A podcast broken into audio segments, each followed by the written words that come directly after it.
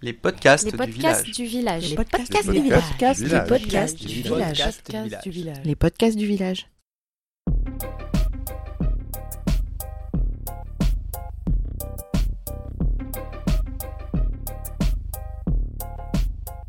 Bonjour à toutes et à tous et bienvenue dans ce nouvel épisode consacré à la proximité du droit. Pour celui-ci, nous avons voulu plus particulièrement aborder la question de la simplification du droit. Nous l'avons vu dans les précédents épisodes, la proximité sous-entend notamment la notion d'accessibilité. Et l'accès au droit implique d'être en capacité de le comprendre.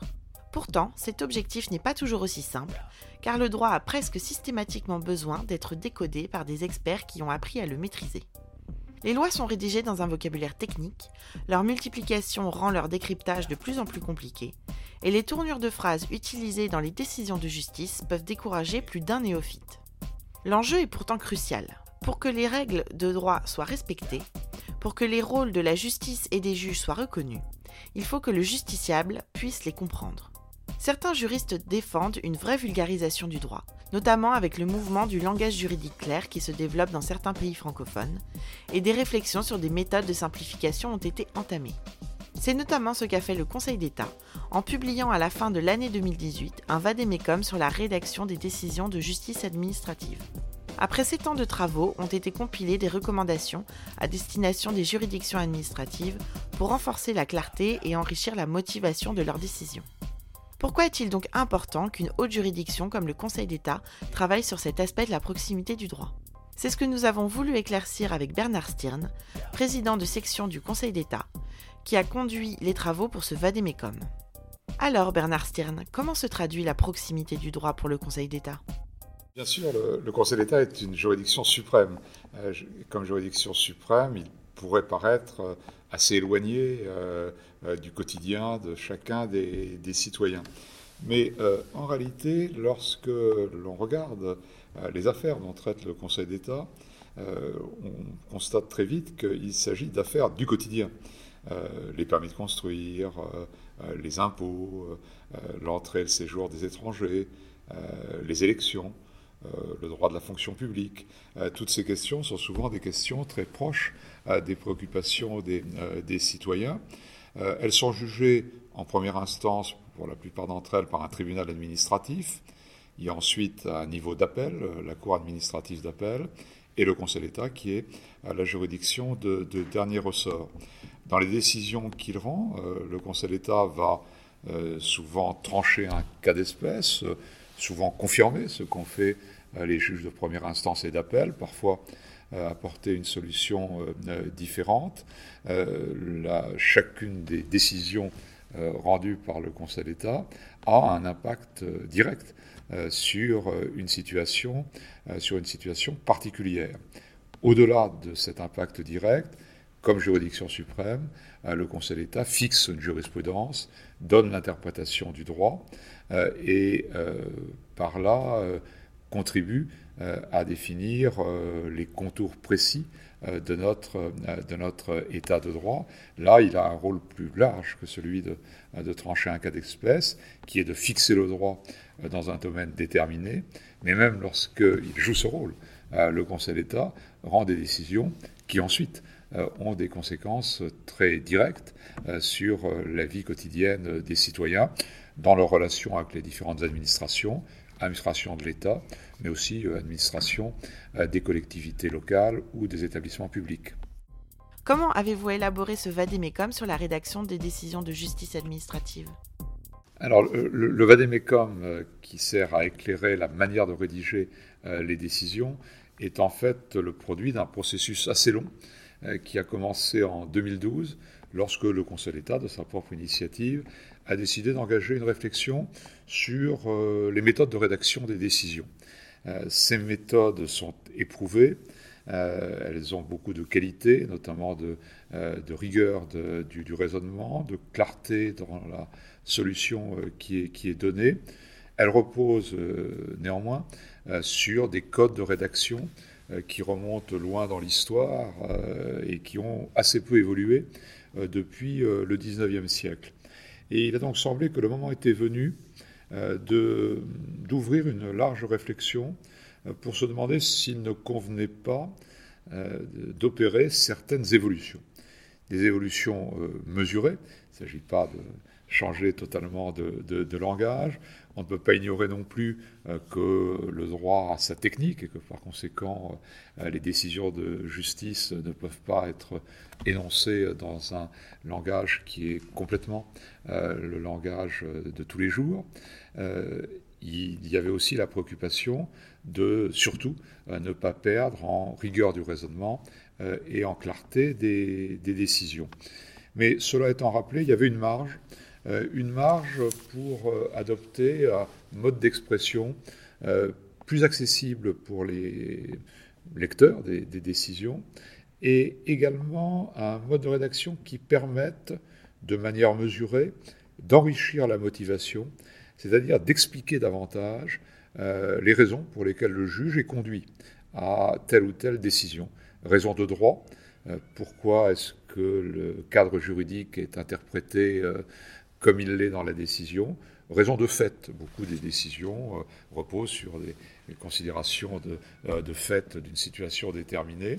Et il a semblé que dans le monde d'aujourd'hui, le juge avait davantage à expliciter le droit et à expliquer les faits déterminants qu'il a retenus au soutien de, de sa décision. Alors un vaste mouvement de, réflexion a été entamé, d'abord au Conseil d'État, élargi ensuite à l'ensemble de la juridiction administrative, les tribunaux administratifs, les cours administratifs d'appel, la Cour nationale du droit d'asile, qui rend un très grand nombre euh, de décisions. Euh, pour euh, avancer dans cette voie, il fallait faire preuve de méthode, de prudence, de manière à garantir que un changement, une modification de mode d'expression ne s'accompagne pas euh, d'inconvénients euh, en termes de, rigueur et de clarté. Il y a donc eu des expérimentations, euh, des expérimentations dont le champ a été progressivement élargi, des expérimentations qui ont fait l'objet à intervalles réguliers d'évaluations, évaluations qui ont permis un certain nombre de réglages.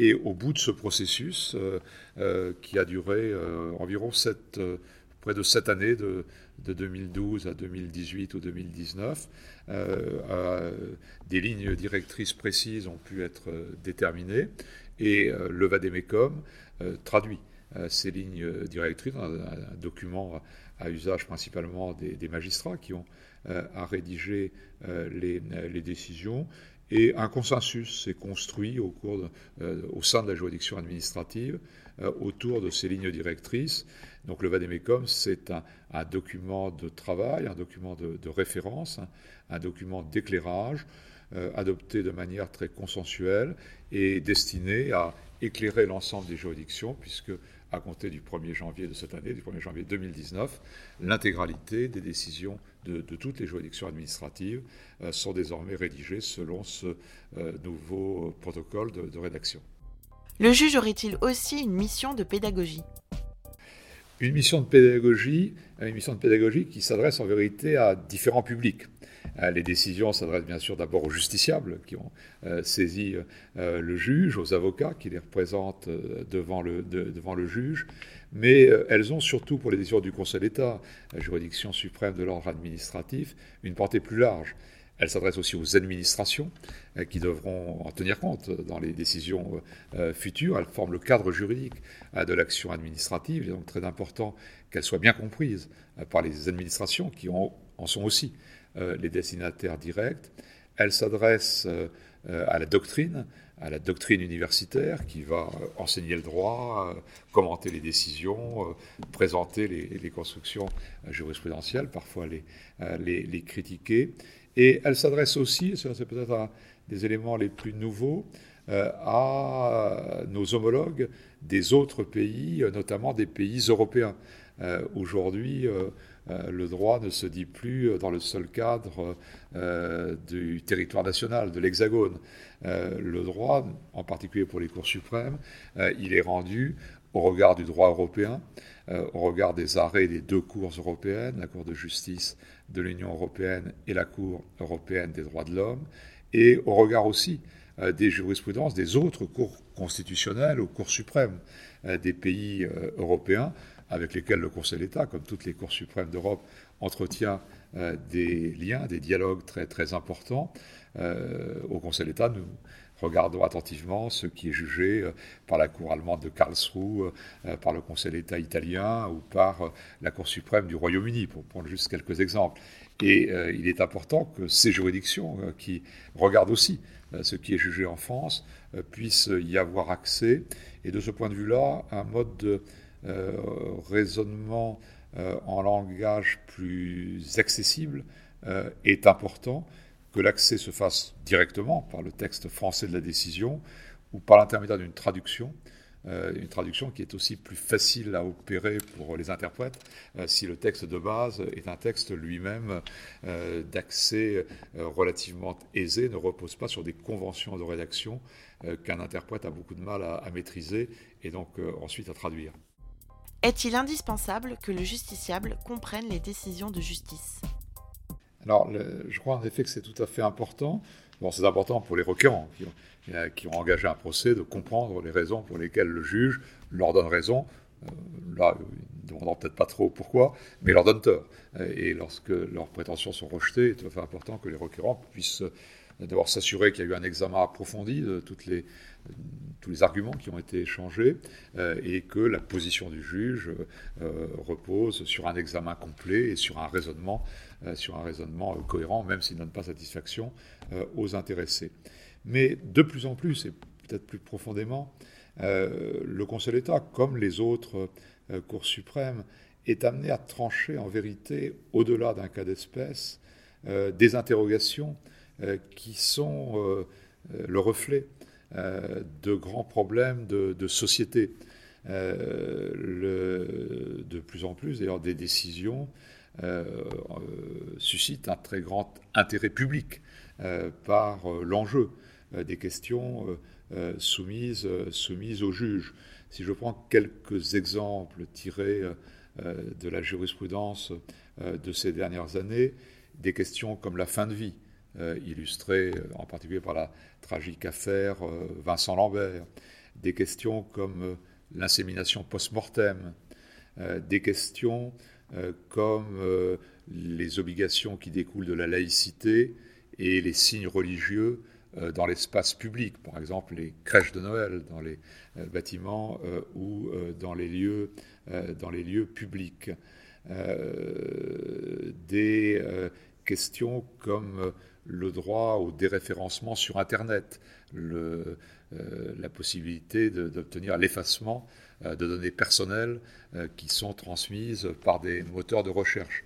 Toutes ces questions, parmi d'autres, j'évoque juste peut-être des questions particulièrement marquantes qui suscitent un grand intérêt de beaucoup de, nos, de nos, concitoyens. Ces questions donnent lieu à des décisions du juge qui ensuite euh, trace un cadre euh, dans lequel s'inscrit en vérité toute la vie collective. Euh, et il est important que ces décisions soient, puissent être lues par ceux qui le souhaitent, puissent être, puissent être comprises, puissent être analysées, puissent être débattues aussi par les uns et par les autres. Je n'ai pas mentionné toutes les questions qui touchent à, à l'entrée, au séjour, à l'asile des étrangers. Euh, dans notre, dans notre pays, qui sont également un domaine d'intervention très très important euh, de la juridiction, euh, de la juridiction administrative. on pourrait multiplier les, exemples, je crois que vous voyez au travers de ces grands problèmes de société qui trouvent leur conclusion dans une décision d'une Cour suprême, des illustrations qui expliquent pourquoi le Conseil d'État, comme d'ailleurs les autres cours suprêmes se préoccupent bien sûr d'abord de bien rendre la justice, mais aussi euh, peut-être de mieux faire comprendre euh, pourquoi euh, il est arrivé dans une affaire à telle décision qui va ensuite inspirer des dizaines, des centaines, des milliers de décisions prises dans des situations comparables.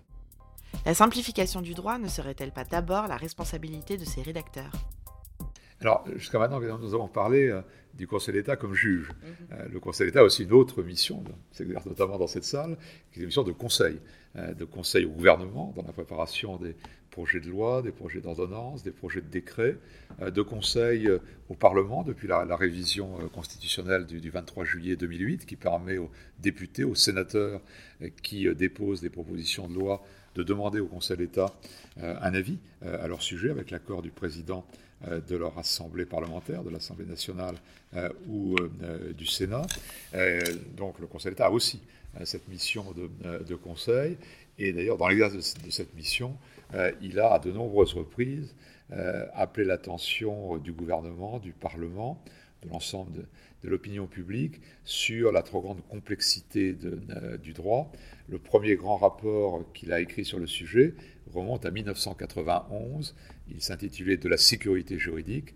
Et c'est dans ce rapport qu'il y a notamment la phrase qui est restée dans les mémoires Quand le droit bavarde, le citoyen ne lui prête qu'une oreille distraite. Et depuis ce premier rapport de 1991, il y a eu deux autres études euh, complètes du Conseil d'État sur le sujet et une situation euh, qui euh, ne s'est pas euh, vraiment amélioré, même peut-être qu'il s'est dégradé en, à plusieurs égards, un volume normatif excessif, trop de lois, trop de textes, une trop grande instabilité de la norme, des changements incessants de, textes et une certaine dégradation de la qualité du droit. Au-delà du rôle du Conseil d'État, c'est ces questions euh, préoccupe l'ensemble des autorités publiques, d'ailleurs souvent euh, les autorités gouvernementales, les autorités parlementaires, le président du Conseil constitutionnel se sont exprimés sur ces sujets en France et à l'étranger.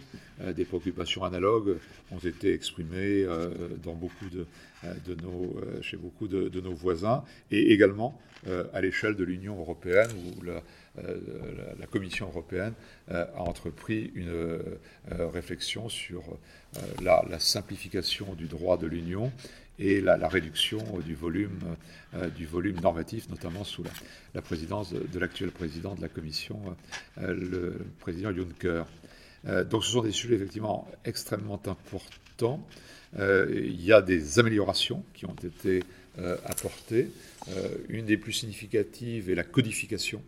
le droit est de plus en plus codifié et à partir de 1989, ça a été entrepris un vaste mouvement euh, de codification du droit qui a porté des fruits vraiment très sensibles. Il est beaucoup plus facile de consulter un code que des dizaines de lois euh, éparses. Et aujourd'hui, on peut estimer que euh, au moins 60% du droit législatif est codifié. Ça, c'est un véritable, un, véritable, progrès. Des progrès ont également été enregistrés dans la préparation des textes, avec des règles plus exigeantes euh, en matière d'études d'impact euh, précédant euh, l'élaboration des lois et même de certains textes réglementaires. Ces études d'impact ont permis une meilleure réflexion préalable, même s'il y a encore des démarches de, de progrès dans la manière dont elles sont, dont elles sont, dont elles sont élaborées. Mais, mais il est vrai qu'il reste, il reste beaucoup à faire pour essayer de faire mincir euh, notre dispositif euh, normatif euh, qui est sans doute excessif, excessif aujourd'hui. ce n'est pas tout à fait récent. Déjà Montesquieu notait au XVIIIe siècle qu'il y avait des lois inutiles qui venaient en réalité menacer les, lois, les lois nécessaires. mais le phénomène s'est aggravé incontestablement et je crois qu'il est très, très souhaitable euh, d'essayer de mieux prendre conscience du phénomène et de déployer tous les ressorts euh, pour euh, mieux canaliser, mieux préparer, je dirais mieux réfléchir à l'élaboration de, la, norme et éviter de céder à une tendance qui est sans doute plus forte en France que dans d'autres pays, euh, qui est euh, de faire un texte pour régler tout problème. Donc les lois nécessaires, il faut les conserver, bien entendu, essayer de les rédiger euh, de manière aussi claire que, que possible, mais il y a aussi des, textes, des textes inutiles. Le Sénat, d'ailleurs, actuellement, est en train de faire un gros travail pour préparer l'abrogation de lois inutiles ou obsolètes. Et c'est intéressant de voir qu'au sein du Parlement, euh, un tel travail est accompli et le Conseil d'État est associé à ce travail euh, entrepris euh, à très bon escient par, par, par le Sénat. je pense que c'est vraiment un des, un des chantiers d'avenir sur lequel il reste encore beaucoup de, travail à accomplir. Merci de nous avoir écoutés et je vous dis à la semaine prochaine pour un nouvel épisode.